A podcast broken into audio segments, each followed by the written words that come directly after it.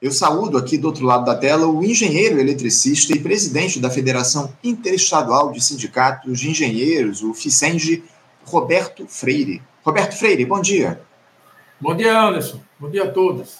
Berto, agradeço demais a sua participação aqui conosco no Faixa Livre. Muito obrigado por você ter aceitado o convite da nossa produção para bater esse papo aqui com a gente. E eu queria começar tratando contigo, o, o Roberto, a respeito de uma nota que foi divulgada na última semana pela, pelo FICENG, né, em defesa da retomada dos investimentos do BNDES na recuperação da engenharia aqui do nosso país. Essa, essa nota aí é, foi produzida justamente atacando um, um editorial produzido pelo jornal Folha de São Paulo.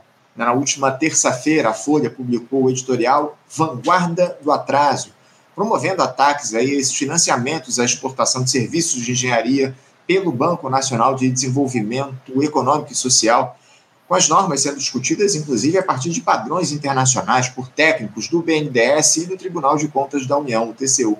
A Folha de São Paulo, o, o Roberto, descreve essa política como, abre aspas, ideia econômica embolorada ou equivocada, fecha aspas. Só que esquece que ela é implementada em diversos países do mundo, considerada aí pelo Banco Internacional para a Reconstrução do e Desenvolvimento, BIRD, e pela indefectível Organização Mundial do Comércio, a OMC, como fundamental para o desenvolvimento das economias. Eu gostaria que você, como representante do Ficenjo, Roberto, falasse aqui para os nossos espectadores sobre as intenções do jornal Folha de São Paulo escrever um editorial como esse, por favor, e o que é que motivou essa resposta de vocês da federação? Olha, é, Anderson, quando a gente lê um editorial, uma, uma, uma, pessoa que se dá o trabalho de escrever uma coisa dessa natureza, um jornal de grande circulação como é a Folha de São Paulo, a gente fica assim imaginando e não consegue não consegue captar o que foi que estava por trás dessa que é um editorial, é a Folha que está falando, não é um jornalista, uma pessoa que foi encomendada para falar sobre aquilo, não é daquela coluna tendência de debates que eles têm lá, que um fala a favor, outro fala contra.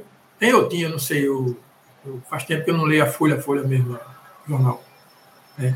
E é, custa crer que uma pessoa se um tempo para fazer aquilo ali. Claro, deve ter sido encomendado por alguém, é o que eu imagino. Alguém encomendou, ele vai lá, escreve, e o jornal assume que aquilo é a, é a opinião deles, é a voz deles, é, eles estão falando sobre aquilo. Mas é uma coisa completamente fora de sentido. Porque o que o BNDES está fazendo e, vai fazer, e já fez, ela é, é, feito no mundo todo. O Banco Mundial, é o BIRD, é quem faz isso, e ou então é, é, é, contrata agências para fazer isso. Em, em, outros países, faz no Brasil. O BID faz isso aqui no Brasil. Não se constrói estrada não se constrói ferrovia, não se constrói empreendimento de grande natureza, de grande infraestrutura, sem, sem dinheiro público. A, a, a, cultura no mundo todo é, é, é, financiada por dinheiro público. Quanto mais infraestrutura. Como é que o cara faz uma, escreve um negócio desse e é, é, é, vive num planeta diferente, só se ele vive num planeta diferente. E eu não estou aqui defendendo a engenharia, por isso a engenharia não. Porque as, as grandes empresas. A Jeep se instalou aqui em Pernambuco, eu sou aqui em Pernambuco. A Jeep se instalou aqui em Pernambuco é, com incentivos é, é, da, da, da, do ICMS. Já tinha incentivos, conseguiu incentivos federais, conseguiu incentivos estaduais, não pagar um tostão. Vai passar 10 anos sem pagar um tostão de ICMS. Um tostão. Se, se, se não fizer isso, os caras não vêm. Eles não vêm, não vão para campo nenhum do planeta. Aí eles disseram assim: Ó, nós vamos instalar em Pernambuco. Aqui tem uma fábrica que foi desativada, pertinho ali do, do, do centro de convenções, chamado Tacaruna, que eles iam reformar, é, restaurar o prédio e iam fazer lá um centro de desenvolvimento e inovação de toda a indústria dele, lá da Stellantis no todo. Mas esse, esse, iam colocar lá dois mil engenheiros para fazer esse, esse, essa, essa essa pesquisa, desenvolvimento, essa inovação toda que se imagina que um carro hoje, um carro é, um, é um, é um absorvedor de grande tecnologia, com essas cheio de sensores, essas coisas todas. iam colocar dois mil engenheiros. Sabe quantos eles colocaram lá? Eles nem chegaram nem a formar, nem a restaurar o prédio. Aí o cara vai tirar o dinheiro, vai dizer que não valeu a pena se instalar a Jeep aqui. Não vai dizer isso. A Ford passou N anos, foi embora do Brasil, mas ninguém vai dizer que a Ford é, deixou de trazer desenvolvimento, deixou de trazer emprego, deixou de trazer. É um empreendimento muito grande que se faz. Uhum. A engenharia brasileira, engenharia brasileira, tanto quanto uma empresa dessa que vem se instala aqui e vai embora, a engenharia brasileira não vai embora. É uma grande diferença. Né? Aí, a engenharia brasileira vai ficar aqui, os engenheiros vão ficar aqui. O patrimônio que a gente tem é o que está na cabeça dos engenheiros, o que eles têm capacidade de fazer. Agora, eu não estou falando também só da, do engenheiro, estou falando da engenharia, do que gira em torno da engenharia. Quando, quando você coloca um engenheiro para trabalhar, você coloca mais um monte de gente para trabalhar, um monte de máquinas, equipamentos, né, que vai se desenvolver, que vai se fazer, que vai se construir alguma coisa. Né? Aí, quando, eu, quando o cara faz um negócio desse, ele está indo contra o Brasil, contra a soberania do Brasil. A gente precisa ter gente, capacidade para fazer as coisas. Senão a gente vai contratar uma empresa que vem para aqui, faz o serviço, entrega, vai embora, depois o negócio fica aqui, vai dar problema, não vai consertar, o cara já foi. Né? Como a Ford foi embora? O cara que tem um carro da Ford, ele fica meio desprotegido. Né? Ah, não, mas vamos, eles vão, eles vão ter, manter as máquinas, eh, as oficinas aqui. Mas é diferente você ter aqui uma pessoa que você diz, ó, eu, eu, foi fulano de tal, o engenheiro que fez aquilo ali, o responsável técnico. Ele tem isso aí, ele tem um acervo técnico daquilo ali. Então, é muito diferente. Se você está indo, se você fazer um, um, um, editorial dessa natureza, você está indo, você tá indo de encontro à engenharia, à soberania nacional. Você está indo de encontro ao Brasil. O Brasil com, com, com, que precisa para manter esse, esse país. Não é um país qualquer, não. Não estou uhum. desprezando, claro, nenhum outro país. Né? Nenhuma outra cidade, estado como Singapura, que eles compram, querem comprar, é, é, de vez em quando, no governo passado, queria comprar as plataformas de petróleo lá. Tá? Ah, porque é mais barato. Mas mais barato como? Como é que se quantifica exatamente esse negócio? Como é que você quantifica? Uma, um, uma obra de engenharia não é uma, uma, uma, uma caixa de, de chocolate, alguma coisa assim, que você uhum. vai no mercado e compra e vai embora para casa. Né? Para você quantificar é uma coisa que tem uma grandiosidade muito grande. Aí o cara vai. É quanto o Brasil que ele está tá, tá raciocinando aí. Então, é, a, a, a, o Roberto, ela é, ela é fundamental, acima de tudo, para o desenvolvimento nacional. Essa é a grande questão. A gente tem observado isso ao longo dos últimos tempos. Ó, o, Gilberto Costa, nosso espectador, ele diz aqui: ó, esse tipo de editorial não é resultado de desconhecimento, mas sim pavimentação de um projeto neoliberal. Sabem muito bem o que estão fazendo. É exatamente isso, o, o Gilberto. A gente sabe bem que esse, esse pessoal, ainda mais no espaço editorial, não escreve as coisas por desconhecimento ou sem intenção. A gente sabe bem qual é o tipo de intenção dessa turma. Mas, o, Roberto, eu também queria tratar com você a respeito do seguinte: uh, a gente observou ao longo dos últimos anos a engenharia sofrendo muito, sofrendo um massacre enorme, especialmente por conta dessas operações anticorrupção, da Lava Jato, enfim, a gente tratou muito a respeito disso ao longo dos últimos tempos. Eu queria que você falasse um pouco aqui para a gente qual é o cenário, qual é o quadro da engenharia atual aqui no nosso país a partir dessa gestão Lula. Como é que você vê a, a engenharia hoje no nosso país depois desse movimento que houve aí de criminalização da, da política e que atingiu em cheio as empresas de engenharia aqui no nosso país? Olha, é, é, é o governo Lula, tanto quanto foi a partir de 2003, é a esperança da gente. Por quê? Porque a gente já passou por várias versões de destruição. Gente tentando destruir, com esse discurso antes liberal, agora neoliberal e outras versões aí que o capitalismo inventa, né? De, de acabar com a engenharia brasileira. Né? Já acabaram com o setor naval. O setor naval no Brasil, na década de 70, era o segundo produtor de embarcações, de tudo que se fazia no mundo, era aqui no Brasil. Se acabou. Agora, Lula reconstruiu com a política de conteúdo local e deu no que deu novamente. Chegou o governo Temer, acabou com tudo, chegou a Lava Jato, acabou com a engenharia, e a gente vive nesses ciclos, né? Vive nesse ciclo. A nossa esperança, eu no dia 31 de janeiro, 31 de dezembro, eu estava conversando com as pessoas lá no, no, no Réveillon, aí alguém perguntou lá, que, que dia é hoje? Hoje é o dia da esperança. E, de fato, é o dia da esperança. Né? O dia da esperança. A gente espera que seja bom o ano que vem, né? que, que, que traga coisas boas.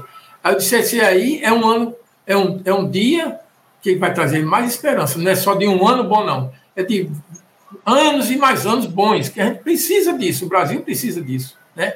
Que a Lula é a grande esperança. Não por, Lula em si, mas a transformação que ele poderia fazer nesse país, novamente, trazendo um novo PAC, um novo Minha Casa Minha Vida, um novo Luz para Todos, todos esses programas que permearam aí, que, que fizeram com que o Brasil é, saísse do marasmo que ele estava com aqueles governos liberais de Fernando Henrique.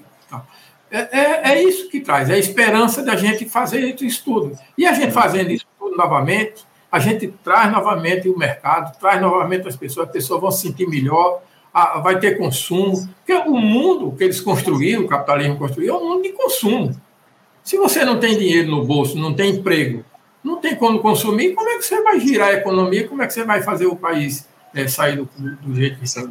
Sem dúvida. É, é evidente, ô, Roberto, eu tenho dito aqui que esse governo Lula se coloca, acima de tudo, como a principal esperança do nosso país ao longo dos próximos anos. E eu queria aproveitar que você citou, inclusive, esse novo programa de aceleração do crescimento, o PAC, que vai ser lançado, inclusive, essa semana, pela gestão do presidente Lula. Você acha que esse novo PAC tem capacidade de fazer com que a engenharia do país atinja um, um novo patamar, ô Roberto? Vocês têm esperança aí que o PAC promova esse avanço no desenvolvimento das obras de infraestrutura que o Brasil tanto necessita? Olha, pode ser que ele não tenha a mesma capacidade que ele teve o outro lá, que, uhum. que, que, fez. Porque é não é só o PAC em si, é, é o que ele é capaz de expandir. Né? Você, quando contrata uma, uma grande obra, por exemplo, a, a, a refinaria Abreu Lima aqui em Pernambuco, ela vai contratar durante o período do, do segundo trem que eles vão fazer lá agora para produzir é, gasolina, nafta, óleo diesel e outros, outros produtos lá, subprodutos, é, ele vai, vai é, contratar durante o período dessa é, construção desse segundo trem 30 mil pessoas. Isso é muita gente, numa construção de uma coisa desse tipo. Né? Eles, eles vão reiniciar agora. Quer dizer, essa, essa, é, o Brasil precisa de muito mais que isso. Não é só um localzinho aqui, outro localzinho. Precisa espalhar pelo Brasil todo essa reconstrução que a gente precisa fazer isso. É o governo de reconstrução, de, de voltar a construir, voltar a fazer, voltar a, a colocar as pessoas para é, terem emprego, terem renda, terem capacidade de consumo. Tá? E isso, o PAC, o PAC em si não traz sozinho, mas ele traz essa capacidade de desenvolverem novas, novas, novas infraestruturas que a gente, eu acho que vai terminar conseguindo. É isso. Agora, por outro lado, o, o, Roberto, a gente sabe bem que o PAC ele é muito importante nesse cenário que a gente tem aí de desenvolvimento do nosso país, ainda mais depois dos quatro últimos anos em que a gente teve, na verdade, uma tentativa de desmonte do Estado Nacional pela gestão Bolsonaro. Agora, por outro lado, essa restrição dos investimentos por parte do Estado imposta pelo arcabouço fiscal, Roberto, vai permitir que o setor de engenharia no Brasil, especialmente o da construção civil, retome aquela trajetória de crescimento que teve lá na primeira década deste século. Vocês Deficientes já pararam para pensar ou para analisar como é que essa nova regra fiscal pode afetar a engenharia nacional? Pois é, esse, esse, esse, eles, eles conseguem fazer esses conceitos, né, criar esses conceitos, arcabouço fiscal, antes era o, a, a, meta, não podia ultrapassar a meta, não pode. Eles colocam um, monte de, de, de limitantes, né, as coisas, limitadores, né, para que é, não vingue o que você está imaginando, né? Não por causa da, da, inflação, por causa disso, por causa daquilo. Né? Os economistas são, não estou reclamando dos economistas, eles têm sua, sua ciência para nos ajudar a fazer tudo que a gente imagina, né? Mas assim, eles são muito rígidos nessas coisas, né? O pessoal que, que defende o capitalismo puro e simples, né? Liberal, neoliberal e essas coisas. Né? Mas assim, é, você pode expandir dependendo do, do, dos limites lá da, do arcabouço, né, que vai dizer se você vai, quanto você vai, vai crescer. Né? É, se o Brasil tiver capacidade de. O Brasil não, a sociedade tiver capacidade de é, entender que é, a gente. O arcabouço não é uma coisa do outro mundo que vai limitar efetivamente, né? Se a gente tiver capacidade de transformar tudo que a gente está pensando numa, numa capacidade de fazer, de, de, de, de construir, de, de, arranjar financiamento, de ter criatividade suficiente para fazer com que surja os, os, os, os benefícios, os incentivos, os, os, financiamentos, né? a nossa capacidade de criativo brasileiro é famoso aí por ter capacidade né, de criar as coisas, de melhorar as coisas, de inventar tal. Então, se a gente conseguir fazer isso, a gente pode é, conseguir aí, mesmo com esse arcabouço fiscal, com esses limitadores que eles impõem aí, a gente vai conseguir fazer mais coisas. A gente tem muita coisa aí que está parada e não conseguiu nem terminar. Né? A gente tem uma, trans, uma transnordestina aqui em Pernambuco, um trecho da Transnordestina, que é uma novela que vem há N anos, que foi concedida a, a, a obra para o, o, grupo de Steinbrück e até hoje não saiu do papel. Quer dizer, fez um, um trechinho, parou, está lá e tem dificuldades, aí vai ter que arranjar o financiamento, aí tem que ser o financiamento de não sei de onde e tal.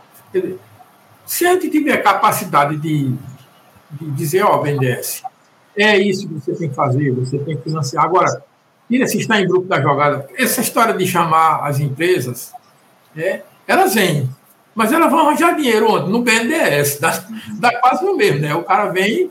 Eu acho que se você construir depois, contratar o cara para administrar, talvez seja melhor. Né? A, a, capacidade dele de administrador, de, de o Estado é difícil, tem essas dificuldades de administrar empreendimentos, né? uma ferrovia, um, já foi estatal, já foi privado, já foi estatal, desprivatizou e por aí vai. Então, é, se a gente tiver capacidade de fazer isso, construir, pelo menos construir, já é um grande passo, mesmo com esse arcabouço fiscal, com essas coisas, e passa eles para administrarem, dá um jeito aí, chama, chama as empresas privadas para administrar, para fazer, né? colocar, é, fazer a manutenção e, e essas coisas dessa natureza. Eu acho que dá para fazer. Para gente, a gente fechar aqui o nosso papo, o, o, Roberto, eu queria trazer uma última questão, porque a gente sabe bem que a Petrobras ela é uma das empresas que mais emprega engenheiros no nosso país, profissionais que são altamente capacitados e que fizeram da estatal uma das maiores petrolíferas do mundo. Mas nos últimos anos a companhia meio que abriu mão de uma política de conteúdo local que foi, inclusive, adotada durante os governos do Partido dos Trabalhadores, graças, evidentemente, nesse último período, ao entreguismo produzido pelo golpe na presidente Dilma Rousseff, enfim. Recentemente, o presidente do Clube de Engenharia, o Márcio Girão, enviou um documento ao presidente da República, da, aliás, o presidente da Petrobras, né, o Jean Paul Prates, fazendo essa cobrança da adoção de uma maneira mais efetiva da prioridade para encomendas à indústria nacional, a fim de estimular o desenvolvimento tecnológico, econômico e social do país. Roberto, como é que você vê a Petrobras hoje no sentido de valorizar a engenharia brasileira? A empresa, sobre, sobre o governo Lula, tem levado à frente essa política de conteúdo local? Ainda não. Ainda não. Eu acho que eles estão se recompondo. Porque a capacidade destruidora deles foi muito, muito grande, né? Eles só queriam que destinasse o dinheiro pra, do lucro para dividendos, para eles é, pegarem o dinheiro, né? Mas é, se a gente voltar, é o maior contratador do país. Né? É o maior contratador. É, é, Macron estava conversando com Lula e Lula estava reclamando no dia desse, né, que Macron dizia que Lula devia é, é liberar as compras governamentais para as empresas internacionais. Lula dizia: Eu não vou fazer isso, não, porque vocês também não fazem. É, eles são doidos por isso, porque uma empresa como a Petrobras, a Petrobras é um gigante nesse país, nesse mundo, no planeta. Né? E se você não, não, não, não faz alguns condicionantes né, com a política de conteúdo local, tantos por cento da plataforma tem que ser feito aqui, no Brasil. Tantos por cento do, do gasoduto, tantos por cento disso, daquilo, da contratação. Agora, a Petrobras, ela deu uma uma guinada um pouco assim, não, não uma guinada, né? É, a gente tinha o, o pré-sal aí que ia bombar, eu não sei em que ponto chegou. Agora a Petrobras está dizendo que vai está é, tá se transformando também numa empresa de energia, não mais só de petróleo, né? Perder energia, de fazer é, produção de energia eólica offshore, e dá para fazer, dá para construir, dá para contratar. Agora, contrata os, os estaleiros, né, que têm capacidade de fazer isso, os estaleiros brasileiros, que têm capacidade. Aqui tem um estaleiro, no Rio Grande tem outro, aí no Rio de Janeiro tem outro. Tem capacidade de fazer isso. Não precisa contratar lá em Singapura, não precisa contratar em canto nenhum. Aqui dá para fazer tem capacidade de fazer. Então, vamos contratar aqui. É isso que precisa. A gente precisa é, que a Petrobras volte a contratar é, a engenharia brasileira, a, a, construção a construção pesada brasileira, que sabe que tem capacidade de fazer qualquer. O, o, a engenharia brasileira tinha 3,4% da, da, da, da, do mercado internacional, mercado global. 3,4%. Hoje tem menos de 0,5%. Por causa da destruição da Lava Jato, junto com esse governo que veio aí, que acabou é, ampliando essa, essas, essas perdas que A Odebrecht tinha 500 mil trabalhadores, com, é, colaboradores, prestadores de serviço. Quando ela ia fazer trabalhos na África, trabalhos nos Estados Unidos, trabalhos na Europa, ela, ela levava sempre mais um monte de, de empresas pequenas que que prestam serviço. Né? Tinha 500 mil pessoas. Hoje foi reduzido a 30 mil. Uhum. Né? Mudou até de nome, agora é Novo Nova. Né? Quer dizer, isso é, foi uma redução, uma, uma coisa assim, estapafúrdia, né?